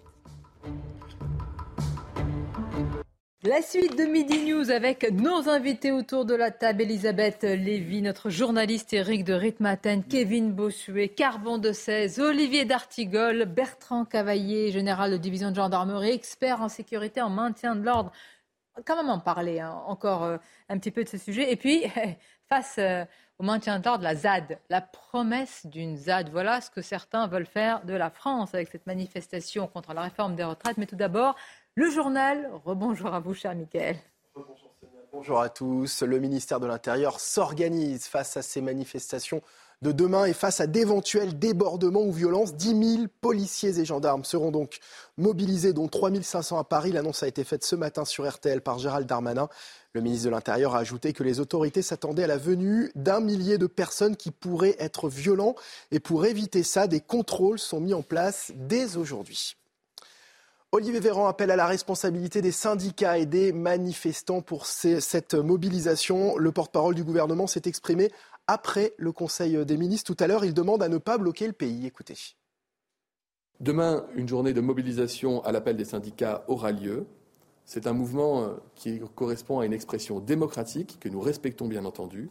C'est d'ailleurs un temps qui est protégé par la Constitution et parce que je connais ce sens des responsabilités, parce que je connais le quotidien très éprouvé déjà des Français, j'espère que nous espérons que cette expression populaire ne se transformera pas en blocage. Être capable de contester, de manifester, de débattre, oui. Bloquer le pays et bloquer le quotidien des Français, non. Alors, êtes-vous pour ou contre la réforme des retraites? C'est la question posée par ce sondage CSA pour CNews. 61% des Français déclarent être contre, 38% sont pour. Et concernant les blocages, on en parlait, les avis sont très partagés. Vous êtes 49% à approuver les blocages liés à la grève de demain, 50% désapprouvent. Quoi qu'il en soit, la journée de demain s'annonce compliquée dans les transports et notamment dans les trains. La SNCF a dévoilé hier ses prévisions de trafic. Un TGV sur trois circulera sur les axes nord et sud-est, un TGV sur quatre à l'est et un TGV sur cinq sur l'axe atlantique. Alors comment allez-vous vous organiser face à ces perturbations? On vous a posé la question. Je pense que je vais plutôt soit dormir à côté de mon lieu de service pour être là demain. Euh, c'est ce que j'ai opté de faire. Au sein de la société, euh, on a priorisé le fait euh, de, se mettre euh, en télétravail ce jour-là précisément. Et si la, grève venait à continuer, on prendrait des jours de télétravail également. C'est une possibilité que j'ai à mon travail, donc bon, je la prends pas forcément, mais là, vu qu'il y a la grève, j'ai vraiment zéro transport, donc exceptionnellement, je mets en télétravail. L'inquiétude des parents après la fugue de trois enfants de 4 ans à Paris. Ils ont échappé hier à la vigilance des animateurs d'une école maternelle du 15e arrondissement. Après avoir marché un kilomètre, ils ont été stoppés par une passante. L'équipe pédagogique a été suspendue et une plainte va être déposée. Écoutez la réaction des parents qui venaient de l'apprendre. Sécurité à 100%, ça existe nulle part hein, pour moi. Donc euh, bon, des fois, il peut y avoir des erreurs, effectivement. C'est arrivé ici, c'est malheureux. Bon, j'espère qu'ils prendront les, les mesures nécessaires. Et je pense qu'ils feront. Le staff ici est très bien. Moi, j'ai jamais eu à me plaindre depuis, euh, depuis que je suis dans cette école. Hein. Presse par le Parisien. Donc, euh, c'était ce qui était le plus casse-pied, c'était d'apprendre par la presse et pas par les directions d'école. Donc bon, là, euh, sans gravité, s'il y avait eu quelque chose de plus grave, je me demande qu'est-ce qui serait passé. Suite de Midi News. Dans un instant, vous retrouvez Somnia Mabrouk, mais juste avant le sport et du tennis avec Richard Gasquet, éliminé dès le premier tour de l'Open d'Australie euh, face à son compatriote Hugo Humbert. Le résumé de la rencontre est signé Romain Aron. Cette année, les hommes n'ont pas fini de bouger. Votre programme sport avec Newman. Richard Gasquet face à Hugo Humbert, deux Français face à face au premier tour de l'Open d'Australie. Le premier, en pleine confiance, vient de remporter le tournoi d'Auckland. Le second n'avait pas encore gagné cette saison sur le circuit. C'est pourtant Humbert qui a sèchement battu son aîné en 3-7, 6-3, 6-4, 6-3. Sa saison est lancée. Cette année, les hommes n'ont pas fini de bouger. Votre programme sport avec Newman. Midi News, la suite et à la veille de la manifestation demain contre la réforme des retraites, le ministre de l'Intérieur a, prévenu, a dénoncé euh, bah, les risques de violence en évoquant, je le cite, les ultra-jaunes. On va voir votre avis, Bertrand. Qui sont ces ultra Il a dit l'ultra-gauche et les ultra-jaunes. L'ultra-gauche existe, euh, ah oui même si elle se manifeste notamment au travers des Black Blocs. Et en amont, il faut remonter sur les arsenaux idéologiques que sont certaines universités. Hein, parce que euh, s'il n'y avait pas toujours ces, je dirais, ces creusets où on transmet euh, cette euh, idéologie d'inspiration anarchiste, eh bien, il n'y aurait pas ces phénomènes-là. Maintenant, les gilets jaunes, ultra, vous avez des déçus. De... Hein ne me regardez pas. Mais non, mais non, mais non, mais vous ne vous sentez pas visé en même temps. Alors déjà, je suis un peu, tendu parce que. Elisabeth, il finit, il finit. Je veux écouter l'argumentaire. Je ne vois pas comme un disciple de Bakounine. Bien, allez-y. Pas encore. Et pour ce qui concerne après les, euh, les Gilets jaunes, vous savez qu'il y a une partie des Gilets jaunes qui ont été déçus. Euh, et donc, il y a eu à un moment donné une dislocation de mouvement avec l'émergence qu'on a appelée les, les, ultra-Gilets jaunes. Alors, qui sont-ils? En tout cas, ils sont quelques centaines, décidés à en découdre. Et, Dont ceux qui avaient appelé à marcher sur euh, l'Elysée. Hein, et Alors, il y avait eu des appels ouverts d'investir l'Elysée, d'investir le les organes, euh, les centres de gravité du pouvoir. Il y avait également eu des manifestations euh, avec des tentatives d'intrusion dans l'Assemblée nationale. C'est pour ça que je dis qu'aujourd'hui, attention quand on commence à s'en prendre aux politiques, euh, les choses peuvent évoluer de façon préoccupante. Donc ces gilets jaunes, ces ultras seront quelques centaines, ils seront présents et ils seront des facteurs, ce seront des facteurs de violence et de troubles. Alors, à partir de là, le ministre de l'Intérieur, ce matin, toujours chez nos confrères d'RTL, il dit bah, on a déjà commencé à faire, entre guillemets, le ménage. Alors, de quoi parle-t-il? Écoutez. Depuis ce matin, euh, il y a de, nombreux contrôles, notamment à Paris, autour de Paris, mais aussi dans les grandes villes, qui nous permettent de pouvoir faire des contrôles. Parce que dans des manifestations, on ne se balade pas avec des couteaux. On se balade Donc dès ce matin, plus de 24 heures avant, pourquoi Pour éviter qu'il y ait des choses cachées sur le parcours c'est pour Exactement. le, le, principe général, c'est qu'on vient quelques heures avant, on dépose euh, des marteaux, euh, des casques, des gaz lacrymogènes dans des buissons, et puis lors du parcours, on vient les récupérer. Donc c'est ça qui, qui, permet évidemment de lutter. Ça va être fouillé aussi ces lieux, pardon. Exactement. Puis, le, le nombre de caméras de vidéoprotection désormais à Paris nous permet de faire ce travail aussi de manière euh, vidéo surveillée, mais évidemment, c'est le cas depuis ce matin. Bon, voilà. Comment Bertrand vidéo surveillée, on fouille les buissons. Non, mais vous avez un dispositif dans la profondeur, dans les abords, euh, qui se fait sur réquisition du procureur de la République, puisque euh, donc le code pénal a évolué dans ce sens. On peut notamment fouiller les bagages, les sacs. Donc ça permet quand même de, de prévenir Hein, donc euh, des, troubles, mais vous ne pouvez pas tout contrôler. Demain, vous aurez 100 000 personnes. donc euh, il faut être raisonnable. Eh, la question, c'est à force de tout centraliser, à force d'attendre le, moindre ordre pour réagir, on anesthésie, on neutralise même les, les forces. Est-ce qu'il ne faut pas qu'il y ait une gestion, j'allais dire, concrète? J'imagine que tout est piloté. Hein, alors, alors, vous abordez une question qui est un peu technique, qui relève de la façon dont... Elle est importante. mais elle est très importante. Donc, c'est-à-dire le tactique... Euh, euh, tout se joue très rapidement. Le maintien de l'ordre, bon, j'ai dirigé et commandé des dispositifs de nombreuses fois. Une évolution peut basculer en, une minute. Et donc, sur Paris, s'il faut attendre l'ordre de la salle opérationnelle, et je crois que ce qui est attendu notamment par les gendarmes mobiles et les CRS, c'est qu'il y ait une déconcentration, une véritable décentralisation pour pouvoir disposer d'une liberté d'initiative et agir très rapidement. J'exclus, quand, vous parlez tout à l'heure d'une instrumentalisation des violences par le politique, non. D'autant plus que la population est exaspérée, elle est en attente de sécurité, et notamment les commerçants, les usagers de Paris. En fait, on ne dit pas instrumentalisation, c'est Carbone 16, oui, il l'assume, mais moi je pose la question, plus il y aura, enfin, quand il y aura des violences, et quand même certains politiques appellent à ce qu'il y ait une ZAD, eh bien quelque part, ça va dans le sens si vous voulez, du, du, du, du gouvernement qui dit Mais regardez, c'est nous les représentants de l'ordre et de l'autorité. Sonia, bien sûr, parce que c'est politique. L'exécutif a trois cartes. Celui de convaincre. D'après moi, euh, l'échec est patent. L'autre carte, c'est miser sur la fatalité. De toute manière, Macron ira au bout. Et la troisième, c'est de dire nous sommes l'ordre, ils sont le désordre. C'est pour ça que la, formulation sur la ZAD, c'est ballot, parce que c'est très, c'est l'exemple même de formule qui fait le jeu de l'exécutif. Eh oui, mais ça vient de la gauche. chacune, des trois options n'étant pas alternative, mais cumulative. Mais tout gouvernement, tout gouvernement euh, donc est dans sa logique lorsqu'il dit je suis l'ordre, je suis le, garant de l'ordre républicain. Et je remarque d'ailleurs que dans la mouvance euh, au pouvoir actuellement, il y avait d'anciens socialistes. Bon, euh, il y a des gens de gauche, mais, cette gauche plutôt clémenciste qui dit que la République doit être, doit, être tenue.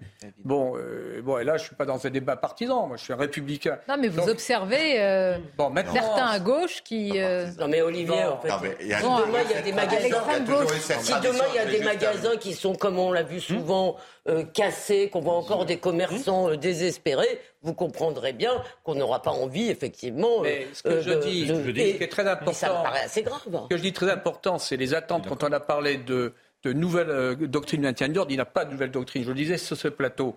Il y a eu un habillage suite aux dérives survenues dans, dans, le cadre de la gestion des Gilets jaunes, où il y a eu des excès.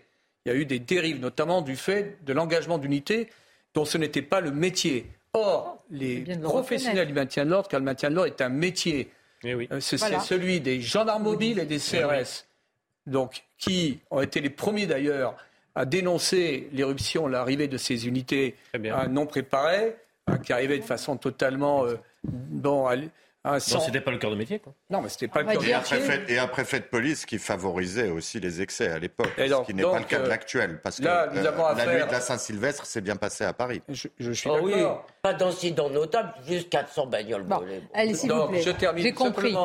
C'est un peu technique, c'est un peu technique, mais que euh, les auditeurs comprennent bien, que si euh, on ne laisse pas aux unités sur le terrain sectoriser une capacité d'agir d'initiative, eh, eh bien, l'adversaire prend l'ascendant et vous avez des regroupements et qui deviennent très difficiles à gérer. Mais c'est euh, du bon sens, j'allais dire, et on comprend qu'il faut une réactivité sur le terrain et que nous-mêmes, d'ailleurs, quand on commente ici, eh bien, il faut voir le contexte dans lequel sont ces forces de l'ordre. Et c'est très facile de dire il faut faire ci, il faut faire ça. Alors, euh, on continue notre, on déroule notre fil des, enfin, des contre-vérités, des vérifications. J'aime pas dire euh, qu'on vérifie les choses, mais quand même, on va s'attarder sur les cadres. Peut-être que certains d'entre eux nous, nous regardent. Est-ce que les cadres, Éric de Ritmaten, partent à la retraite à environ 67 ans? Alors d'abord, vous avez raison de parler des cadres parce qu'ils sont quand même nombreux, hein, 4 millions et demi plus même encore en France. Et puis surtout, euh, c'est 15% de la population active. Alors on se dit toujours oui, mais c'est quoi un cadre? Bah, ce sont, euh, Ils sont classés parce que comme ça, parce qu'ils ont fait des études, ils ont des responsabilités, ils sont autonomes. Bon voilà, c'est pas le, si je puis me permettre, le salarié de base. 67 ans. Quand j'ai vu ça ce matin, je me suis dit, bah, dites donc, c'est, si l'âge moyen de départ est à 67 ans, alors j'ai essayé de voir un peu ce qui se passait. En fait, 67 ans, oui, pour les cadres supérieurs à très haut salaire. Et pourquoi mmh. Parce qu'il y a en fait une catégorie de cas de ces cadres-là qui ont eu des hauts revenus et qui ont cotisé euh, et qui ont eu des points, ce qu'on appelle la, la, catégorie C, des points spécifiques C. Et pour lever ces points, pour en profiter, il faut attendre 67 ans. Sinon, vous perdez cet avantage. Donc oui, 67 ans, c'est pour ceux qui ont eu des très très hauts revenus, les cadres supérieurs. Qui ont plus des boulots qui sont souvent intéressants et qui n'ont pas envie de partir. Voilà, et qui sont souvent pas trop. Est-ce que vous pouvez nous dire quel est l'âge moyen moyen de départ à la retraite? Bah écoutez, l'âge ça m'intéresse. c'est 62 ans et 3 mois. Un peu plus 62. 62 ans et 2 mois. Voilà. Et ce qui est intéressant pour tout le monde, salarié, salarié, tout le monde. Donc on est vraiment pile dans la réforme euh, précédente donc de, de, de Monsieur Wörth. Et ce qui fait que parce que n'oublions pas qu'on a été longtemps à 60 ans, euh, on est non, on l'oublie pas. Voilà, on est remonté à 62 et là on va aller vers 64. Et ce qui est intéressant, c'est de voir que euh, en fait depuis 2010, depuis la réforme donc de, de Eric Woerth, on a augmenté d'un an et huit mois euh, ah l'âge de départ à la retraite. Donc pratiquement, on n'est pas loin des deux ans de plus. On est arrivé presque au bout de cette réforme. Et c'est pour ça qu'aujourd'hui, euh, il faut encore aller plus loin. Alors tout à l'heure, vous en parliez. Pourquoi il faudra aller plus loin? Il y a la raison financière qui est, à mon avis, indispensable. Il y a d'autres sources de financement possibles. Je vais en parler. Mais le deuxième point, c'est que toute l'Europe est à 65 ans, voire 67, voire 69. Certains pays ont déjà prévu d'aller Avec des niveaux de pension bien plus... Oui, bon, mais enfin bon, les niveaux de pension eh français... parce que les gens n'arrivent pas aux carrières euh, complètes. Et troisièmement, la France est considérée par l'OCDE et tous les organismes qui nous regardent comme un pays trop endetté. Je vous rappelle D'accord, donc vous êtes en train de nous dire que cette réforme des retraites, on doit la faire parce que l'Europe et l'OCDE C'est pas seulement ça, mais c'est une question de bon sens. Ah et que ce que vous dites aux eh, enfants demain, si vous leur dites aux enfants, vous n'aurez pas près de chez vous, ça dépend où vous habitez. Sonia, je termine pour laisser la parole. Il y, a un truc très simple à faire augmentons les cotisations sociales et patronales et des salariés, ou disons aux Français, vous allez perdre une, partie de votre pension. Oui, ça, c'est un argument. Non, mais attendez, pardon, pardon il me semble quand même qu'il y a un autre argument que l'argument financier, parce qu'en plus, on n'arrive vraiment plus à savoir, euh, à chaque fois que quelqu'un parle de ce rapport du corps, il y en a un qui dit, ah, qui disait, moi, je suis perdu. Donc, euh, donc euh, sur la contrainte financière, elle, est, elle existe. Sur l'endettement, ça existe. Mais moi, je crois qu'il y a quand même une autre raison. Il y a deux raisons, d'abord. il y en a une qui est euh, tout simplement euh, de se préoccuper des générations euh, futures arrivent. Les générations qui, elles, se font matraquer, ont du mal à s'installer dans la vie, ont du mal à se loger. Oui, si vous voulez. Mais vous êtes dans une société égoïste, nihiliste, chacun pense à soi. Eh ben, c'est bien mon problème. Eh ben, vous n'allez pas la changer demain. Alors votre argument, c'est-à-dire que je pense qu'on peut accepter. malheureusement. Si on n'a pas un boulot trop pénible, trop fatigant, trop usant, parce qu'il y a tout. Quel est le deuxième argument si on, on, peut, on peut quand même accepter, me semble-t-il, de travailler euh, deux fois. La deuxième dont on parle jamais, c'est la question du rapport au travail. Est-ce qu'on peut accepter que le travail soit considéré comme une malédiction? Je vous rappelle que ça nous occupe. 40 Madame Lévy, vous êtes directrice de la rédaction de Causeur. Bah évidemment, c'est moins une malédiction que les, que, les gouttiers qui La dignité dans le travail, c'est aussi de gagner, de subvenir à ses besoins. C'est beau comme débat philosophique. Est-ce qu'on peut s'entendre sur quelque chose? Ah si si. Si si. Ah, si, ah, si, pas J'espère qu'on l'aura. Est-ce qu'on peut s'entendre sur quelque chose?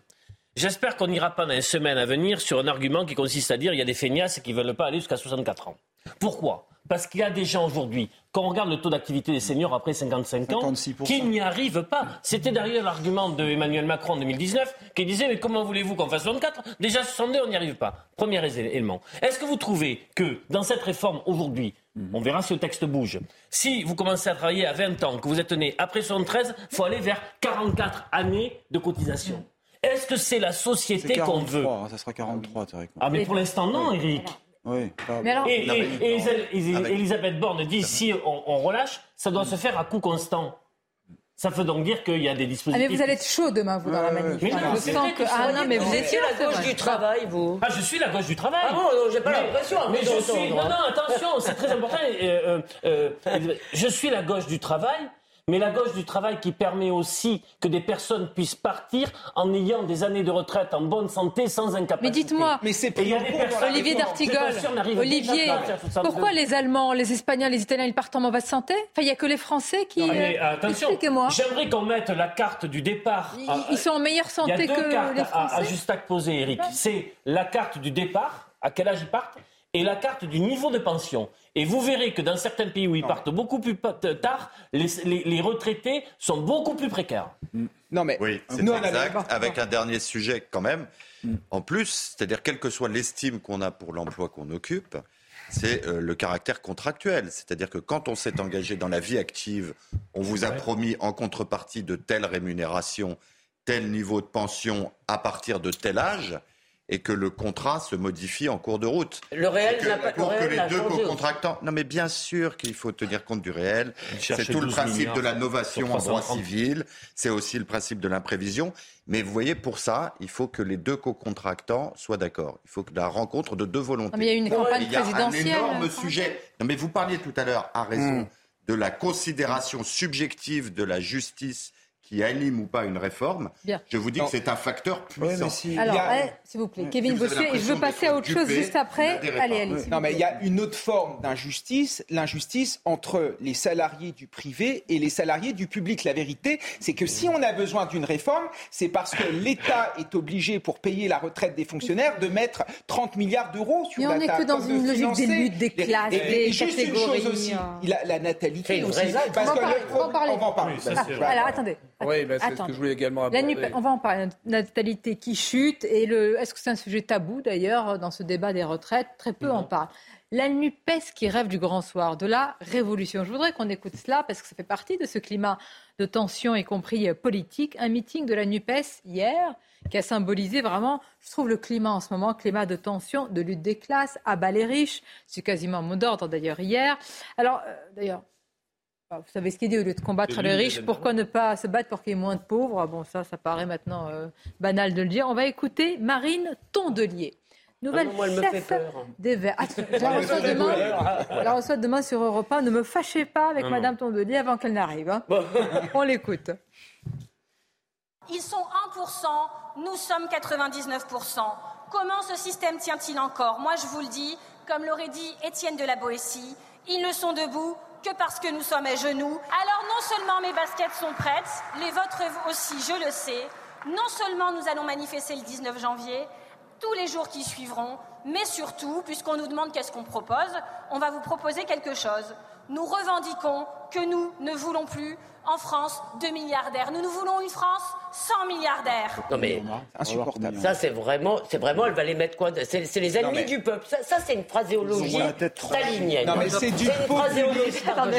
ne me mordez pas. Vraiment, on a l'impression, si vous voulez, de se retrouver dans un roman de Vassili Grossman avec quelqu'un qui nous dit. Vous êtes- normal qu'en 2021, les, les grands dirigeants du CAC 40 se soient versés, 80 milliards. Euh, se soient versés Dont autant 56 de Jamais il s'était versé autant. C'est-à-dire qu'il faut quand même qu'il y ait une exemplarité, que euh, le, ce soit plus le culte de l'argent. Oui, oui, 2021. Il ne faut pas faire la mondialisation, il faut revenir sur la Écoutez-vous parler. Écoutez-vous. Autant, Écoutez-vous. autant je récuse ce genre de Argument propos, contre argument. autant je, je dis qu'il y aurait peut-être une exemplarité. Il y a, il y Bertrand Cavaillé, pour aller dans votre sens, Pardon. moi j'ai lu dans une tribune que certains patrons euh, demandent à être taxés davantage. Oui. Hmm Oui. Voilà, Non, non, mais mais ça fait partie de cet exemple. qui Ce- renoncent à un certain nombre Carbon, par exemple. En fait, non, mais c'est du pop. C'est du comme les poissons volants. Il y en a, Non. n'est-ce pas, la majorité d'espèces. Mais ils sont où? Non, mais c'est du populisme bas de gamme. Parce que là, on parle des milliardaires, et puis derrière, il y a les grands patrons, puis Ah, derrière, voilà. il y a les petits patrons. Ceux Jusqu'où qui créent Voilà. de l'emploi dans notre pays et qui font vivre, en effet, des millions de personnes. Et moi, ce qui me fait toujours rigoler avec des gens d'Europe Écologie des Verts ou, ou des gens de, de- de la France Insoumise, c'est que ces gens ne prospèrent que sur la misère des autres. Moi, je le vois en Seine-Saint-Denis, si ces gens sont élus, c'est parce qu'il y a des subventions sociales, c'est parce que des gens sont dans une misère crasse et ce sont les premiers à vouloir les enfermer là-dedans puisque c'est leur beurre électoral. Il y a un sujet quand même. Si les personnes jugent aujourd'hui que cette personne n'est pas... Il n'est pas très bien posé, hein, on non, non, il n'est peut-être pas euh, posé Hein. au mieux. Mais si des personnes aujourd'hui ne sont pas convaincues très majoritairement par cette réforme, c'est qu'ils jugent que l'effort n'est pas euh, justement réparti. Et ce qui vient d'être dit sur ce niveau, sur le capitalisme dans sa phase actuelle, 80 milliards distribués par les entreprises du CAC 40 aux actionnaires et dans ces 80 milliards, 56% de dividendes. Si ces revenus-là étaient mis à contribution pour nourrir nos systèmes de Oui, c'est ça, retraite au même niveau que les revenus du travail, on arrive à Olivier, mais moi- Mais Non, non, non, c'est pas- je vais vous faire réagir sur Ils ça. sont plus taxés que les revenus du travail. Carbon. Non, pas pour, le, pas pour les. Pas, Mais Il bien a sûr raison. Carbon. Non, Mais bien sûr que je ne te parle pas de la fiscalité. beaucoup plus à je ne te parle pas de la fiscalité, Je te signale parle quand même des caisses de retraite. Eric, je parle des caisses de retraite. la- L'impôt sur les entreprises est passé de 33 à Je 25 parle des caisses Il de n'a jamais rapporté autant. Je parle des Euh, caisses de donc retraite. l'année dernière, il a beaucoup rapporté. Eric, c'est Et ce que je dis. deuxièmement, Je parle de euh, caisses de souvenez-vous retraite. de ce que disait le général de Gaulle, qui est pas n'importe qui, en 69. Pascal Pro a passé hier la vidéo qui était très intéressante. Il disait il faut mieux partager la richesse. Déjà en 1969. Et il avait raison. Il voulait créer la participation, l'intéressement. Et ça, c'est vrai que les petites entreprises peuvent pas faire la participation. Elles On ont est pas les très moyens. loin. Mais que les grandes On est très loin de ce d'entendre. Il y a un mot à dire là-dessus. Il y a un mot à dire là-dessus. C'est une question de système. C'est-à-dire que Qu'est-ce, pourquoi on n'est plus dans le cas du général de Gaulle avec un capitalisme, effectivement, où les actionnaires, les patrons, les salariés appartenaient à la même communauté? Non, Parce que mondialisation. Tant que vous ne reviendrez pas là-dessus, vous n'arriverez Écoutez, pas à changer on va écouter le chef. Non, non. Alors là, la C'est parole incontestable. Écoutons-le. hein. Ah, le général. Écoutons-le. Bah, Ah oui. Le capitalisme dit, grâce au profit qui suscite l'initiative, fabriquons de plus en plus de richesses qui, en se répartissant par le libre marché, élèvent, en somme, le niveau du corps social tout entier. Seulement, voilà, la propriété, la direction, le bénéfice des entreprises dans le système capitaliste n'appartient qu'au capital. Et alors ceux qui ne le possèdent pas se trouvent dans une sorte d'état d'aliénation à l'intérieur même de l'activité à laquelle ils contribuent. Non, le capitalisme du point de vue de l'homme n'offre pas de solution satisfaisante. Il y a une troisième solution, c'est la participation qui, elle, change la condition de l'homme au milieu de la civilisation moderne. Revenez, général. Ils sont devenus fous. Revenez. On ne dit pas mon général, hein, une femme. On dit général. C'est bien ça. Sauf si vous êtes militaire. Monsieur. Revenez, général. Ils sont devenus fous. Une courte pause. Ouais, enfin, à une époque où le droit des sociétés était complètement débridé et la participation n'a jamais été mise Non, en non, place vous par touchez pas à la législation, statue, hein. là, s'il vous plaît. Si, Ah, non, vous je touchez pas à la statue. Une courte pause. On se retrouve. Ouais, les pauvres quand même. Merci d'être avec nous. La suite de votre émission. Je dis la suite alors que les- nos amis, nos invités parlent pendant la publicité. J'ai l'impression que c'est une suite. euh, dix- Il n'y a, a pas de pause. hein. C'est deux heures non-stop. En termes de pénibilité, il y a à dire. Non. non. En fait, la vraie question, c'est dans quelle société on veut vraiment vivre et quel sens on donne au travail? Vous avez 4 heures. Vous avez juste le temps des titres d'Audrey Berthaud, c'est News Info. Les urgences de l'hôpital Fréjus-Saint-Raphaël ferment. Aucun patient ne pourra être accueilli jusqu'à samedi matin. Le service euh, ferme car la quasi-totalité du personnel est en arrêt maladie. L'accueil des patients en détresse vitale sera tout de même assuré. Les tarifs des mutuelles, assurances et autres complémentaires santé ont bondi de plus de 7% en 2023.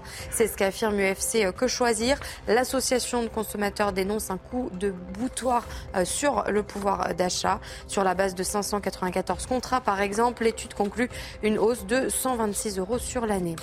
Et puis un chrétien sur sept persécuté dans le monde en 2022, soit plus de 360 millions. Ils ont été fortement persécutés et discriminés en raison de leur foi, selon un rapport de l'ONG Portes Ouvertes. Selon eux, la Corée du Nord est le pire pays pour les chrétiens. En 2022, 5621 chrétiens ont été tués. Vous avez raison, André, d'insister sur ce sujet persécution des, chrétiens, avec en, particulier les chrétiens euh, d'Orient dont on parle peu. Euh, je reviens à notre sujet d'actualité, en tous les cas à la veille de cette manifestation. Je disais la question, c'est quelle société nous voulons? Et c'est vrai que nous avons des avis qui sont parfois quand même assez contradictoires, éloignés les uns, les uns des autres, comme celui de ce monsieur délégué syndical de la CGT qui veut la retraite à 50 ans. bien sûr. Oh. À 12 ans. Ah bah, il l'a dit ou pas Oui. Bon, alors on peut l'écouter et après vous me ferez l'explication de texte pour me dire. Euh, non, on l'écoute. On veut une augmentation salariale tout de suite de 2000 euros pour l'ensemble des salariés, le SMIC, et un départ en retraite à 50 ans à temps plein. C'est ça nos revendications. Donc il faut simplement dire que ça n'est pas la proposition de la CGT. Mais bien sûr, ni de, de l'ensemble des, des forces de gauche. Pas de lui-même. J'aurais bien, bien, aimé savoir comment tu allais défendre ça, dommage. non, mais, ou alors c'est un effet de tribune non maîtrisé. Et, l'âge de la retraite pour les syndicalistes, parce que souvent c'est une profession être syndicaliste. Non, vous êtes détaché de votre. oui, parce que dans l'éducation nationale, les syndicalistes, on n'en voit pas beaucoup en cours. Je vais parler des dividendes dans quelques instants avec Eric de Ritmaten. Je voudrais qu'on écoute de nouveau Marine Tondelier. On l'a écouté tout à l'heure sur les milliardaires. Il en faut plus, ça va résoudre le problème des pauvres. Je voudrais qu'on l'écoute sur ce qu'elle veut euh, qu'il se passe pour le pays à partir de demain. Écoutons-la. La ZAD, c'était des grands projets inutiles, anachroniques, coûteux, qui finissaient par être abandonnés. Loin des clichés macronistes, c'était des paysans, des écologistes, des amoureux de la nature qui se lèvent, qui tiennent et qui gagnent. Des terres agricoles préservées, des mauvaises décisions évitées, quitte à lutter pied à pied quelques années et c'est exactement ce que nous allons faire. Alors oui, je vous le confirme, nous allons faire la ZAD, pas juste à l'Assemblée, mais dans toute la France, dans les semaines qui viennent. Nous serons une zone à défendre. Oui. Alors sur ce sujet, vous avez une analyse très intéressante, Olivier d'ailleurs sur tous les sujets, mais celui-ci en particulier, vous me dites qu'à la porte culture politique, ça veut donc dire une zone à défendre. Mais pour le commun des mortels, ça veut dire c'est le bordel généralisé. Voilà, c'est Notre-Dame-des-Landes, etc. Donc c'est une zone de, de, grand bordel. Ce que je trouve euh, compliqué, c'est que c'est très précisément ce que veut l'exécutif en montrant les opposants à la réforme, en leur disant, de toute manière, vous voulez le désordre dans le pays. Alors que nous, nous sommes garants de l'ordre, y compris pour le retour à l'équilibre. Des... Donc il va se jouer, jouer là une tension en termes de ce qu'on appelle de responsabilité. Il faut que les opposants à la réforme fassent preuve d'une grande responsabilité dans leur expression, y compris publique. Et je trouve que cette expression de ZAD est totalement contre-productive. Tous les responsables de gauche qui sont assis derrière. Regardez la tête de Roussel. Regardez Roussel, il n'est pas content. Par exemple, Roussel n'est pas véritablement dans sa culture politique un zadiste, vous voyez Non, non. mais cela dit... Attendez, on pourrait peut-être lui laisser le bénéfice quand même d'abord de la chaleur. Mais qu'est-ce qu'il a, lui, aujourd'hui Non, non, mais attendez.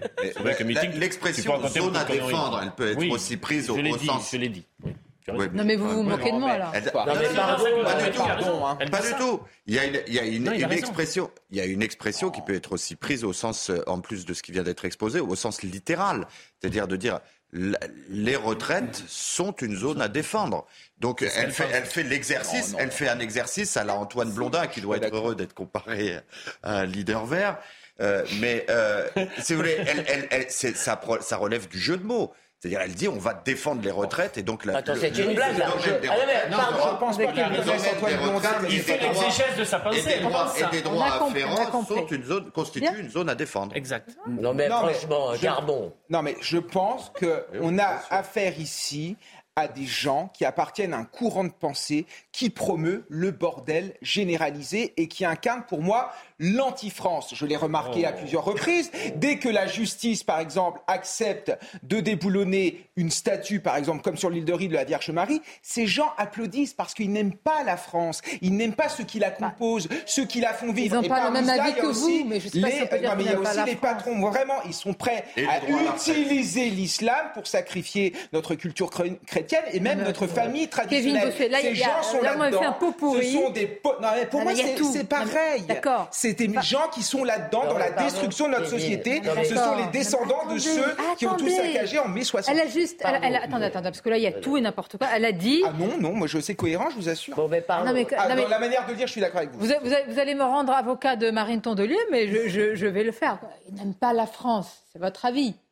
Disons qu'on n'a pas la même Euh, conception de ce qu'est la France. Je suis d'accord euh, avec vous. Pardon, euh, mais en fait, elle s'inscrit plutôt dans le courant qu'on appelle déconstructeur, c'est-à-dire qu'effectivement, ils ont une vision de l'identité française qui serait une espèce de perpétuel renouvellement avec pas beaucoup d'amour pour ce qui vient du passé. beaucoup de contrition, Pas beaucoup d'amour pour ce qui vient du passé. Euh, euh, simplement là, si vous voulez, c'est plutôt l'extrême gauchisme qu'on voit à l'œuvre dans ses propos. Alors, je reconnais qu'avec un avocat comme Carbon, il arriverait à nous faire passer ça pour euh, une envolée littéraire de haut vol. Bravo Carbon. Vraiment, elle devrait faire appel à vous, mais vous charriez grave. Parce qu'en fait, elle dit exactement Alors, ce qu'a dit Olivier. Il faut que ce soit le grand bordel. Vous avez d'autres envolées lyriques à part vous charrier grave Cher ami. Bon.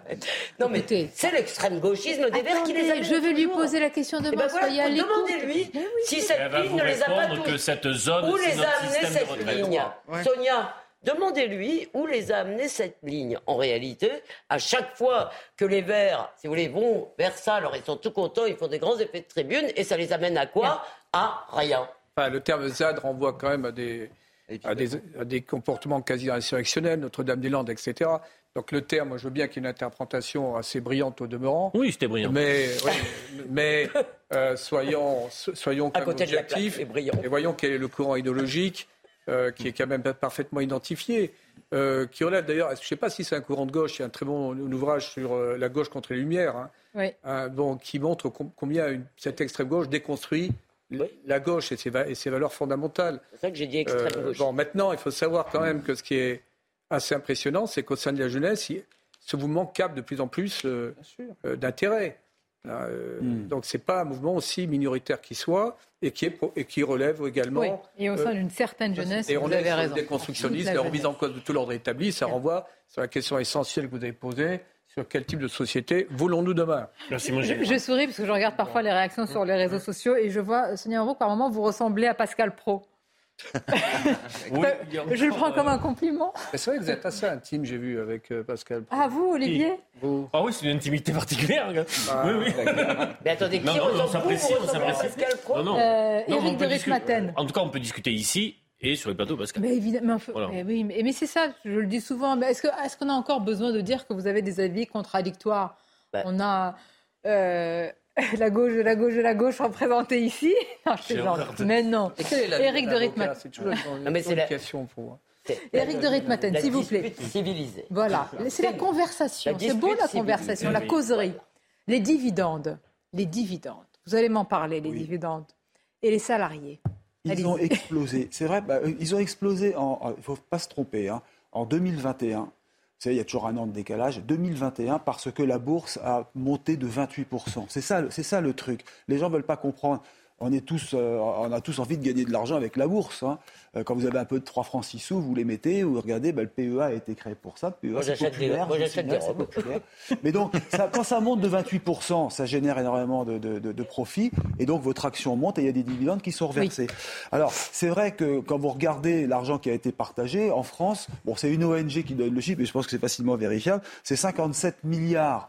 Euh, donc de- le CAC 40 seulement, c'est-à-dire les 40 valeurs industrielles françaises, les, les dividendes qu'ont perçus euh, donc les entreprises et donc les patrons in fine correspondaient à 57 milliards. Oui, ça, ça fait quand même des sommes considérables. Et quand on regarde, j'ai regardé après la participation, la part de la participation versée aux salariés, c'est 6 milliards et l'intéressement 2 milliards. Donc c'est vrai qu'il y a un écart important. Maintenant, effectivement, on a la chance en France d'avoir des grandes entreprises. Ça, il faut, vous n'avez pas l'air de me croire quand je dis ça. Très sceptique, Sonia.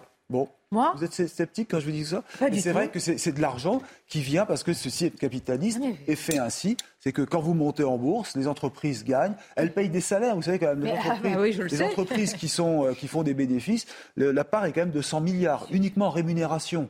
vous voyez, c'est quand même pas rien quand vous regardez ce Très discipliné en écoutant ce que vous dites. J'étais en train de penser au prochain sujet. Parfois, j'essaie d'anticiper un petit peu parce que vous avez évoqué un sujet central qui est celui de la natalité. Je voudrais qu'on en parle. Et comme je fais le lien avec les enfants et le casse-tête des parents, je voudrais qu'on regarde comment ça se passe à Nantes, comment les parents s'organisent. C'est Jean-Michel Decasse qui nous résume tout cela. Dans l'Ouest, les grèves toucheront particulièrement les écoles publiques et les crèches municipales. Les parents qui font appel au privé confirment qu'ils seront peu impactés, mais les autres devront parfois poser une journée de congé. On ne peut pas travailler parce qu'on a des enfants, donc euh, c'est compliqué. Vous êtes obligé de rester chez vous Oui, oui. De prendre une journée de congé C'est ça. Les recours aux grands-parents et aux nourrices sont les solutions les plus utilisées en ces jours de grève. Il n'y a pas d'école euh, jeudi, en tout cas pour euh, mon fils qui est dans le public. La nounou est euh, ravie de garder Auguste parce que ça va faire des activités manuelles un petit peu euh, différentes de ce qu'elle fait d'habitude. Donc euh, elle est hyper sympa et elle accepte de garder Auguste en plus des deux petites qu'elle garde. Dans cette entreprise qui gère une liste de nourrices, on s'est préparé aux grèves qui s'annoncent. Les nounous sont prévenus que, les, que les familles vont avoir un besoin un peu spécifique et un peu hors standard comparé à ce qu'on fait, donc sur des demi-journées ou sur des journées complètes pour jeudi, puis pour toutes les autres journées de grève qui vont arriver. Train après je prends le bus et après le tram. Donc euh, à partir de jeudi, c'est la grève, donc ça va être très compliqué. Pour aller garder les enfants. Voilà. Les nourrices qui pratiquent la garde à domicile espèrent arriver à l'heure chez les parents. Voilà. Eh oui. oui. oui. Oui. C'est une réalité. Bien sûr. Merci pour votre commentaire. À présent, je voudrais parler. Vous les avez. Non, mais c'est un sujet central. Il nous reste quelques minutes, mais c'est vrai. L'indice de fécondité, vous l'avez vu chute libre. Et la question, c'est vrai, de la natalité et de retraite est essentielle. Alors, c'est un impensé aujourd'hui, un peu une question tabou. J'avais posé la question à Gabriel Attal, il m'a dit, mais c'est pas du tout tabou. Mais euh, il m'a dit, ça prend du temps, mettre en place des politiques natalistes en France, etc. Bah, mais commencer. il pourrait déjà commencer par euh, revenir sur la mesure tout à fait antinataliste euh, prise, si je ne m'abuse, par sous François Hollande, euh, de revenir sur le quotient familial. C'était un peu une mesure anti-famicato pour le coup. Euh, ah même si ça n'a pas euh, pénalisé que celle-là, c'était ça, bah parce qu'on tape jamais sur son électorat. Donc lui, il est allé chercher des gens qui ne votaient pas pour lui. Et c'est purement scandaleux, c'est totalement stupide, mais parce qu'il faut dire que pendant des années, idéologiquement, on nous a expliqué que Nathalie, c'était pétainiste. Et je m'arrête là pour que Carbon puisse nous expliquer à quel point ce gouvernement Hollande était génial. Un mot, Bertrand Cavalier, j'arrive à Carbon moi, je crois que la question, avant d'être euh, économique ou au travers des aides, elle est, elle, est, elle, est, elle est, vous avez raison, fondamentalement philosophique. C'est-à-dire que est-ce que les individus ont envie de transmettre, de se projeter? Est-ce que l'individu est une fin en soi?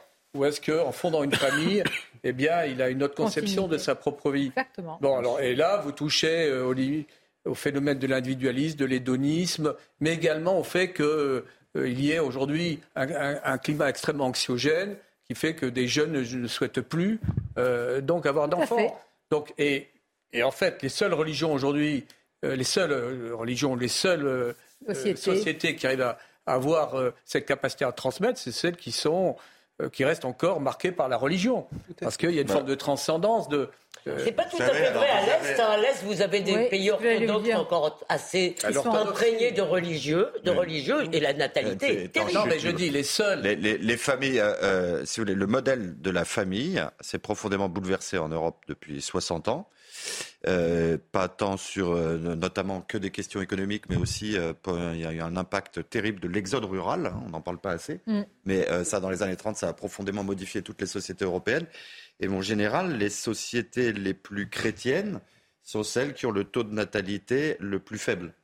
Qu'est-ce que vous appelez les plus chrétiennes En Europe, eh bien, Espagne. Euh, c'est plus une société chrétienne, euh, l'Espagne. Ah, oui, bah, non, mais, attendez. Je, je Prenons l'Italie quand même, euh, catholique. Traditionnellement, mais traditionnellement. Traditionnellement, c'est intéressant parce que vous avez d'ailleurs, ce sont les sociétés dont la, la législation en matière bioéthique, donc qui a un impact direct sur la famille, qui, si j'ai bien compris votre propos, serait une zone à défendre. Euh, eh bien, ce sont les, pays où la législation est la plus libérale. La religion en Italie, désolé de, vous, contredire, bon, ça fait partie, euh, je dirais, euh, de la culture, mais on n'est plus dans, dans un vécu. Dans, bon, Deuxième aspect qui est quand même très important. Rapidement, en général, parce que là, on est vraiment à la fin de l'émission. C'est que euh, aujourd'hui, une femme qui a des enfants, dans un couple, euh, ne sait pas si ce couple va durer. Il y a une fragilisation de la euh, famille. Une multitude de facteurs. Mais moi, la question, s'il vous plaît, là, vous avez raison, c'est philosophique. On peut y passer la journée, la semaine, le mois. Mais la question, c'est est-ce qu'il aurait fallu l'aborder dans le cadre de la réforme des retraites Évidemment, évidemment, sinon c'est une réforme à court terme. Et donc, à la prochaine, rendez-vous à la prochaine. Mais c'est évident. Bon, déjà rendez-vous au prochain Midi News. C'est déjà ça. Merci. Merci, merci. Pardon pour le retard. Merci. Dommage. Et vous savez.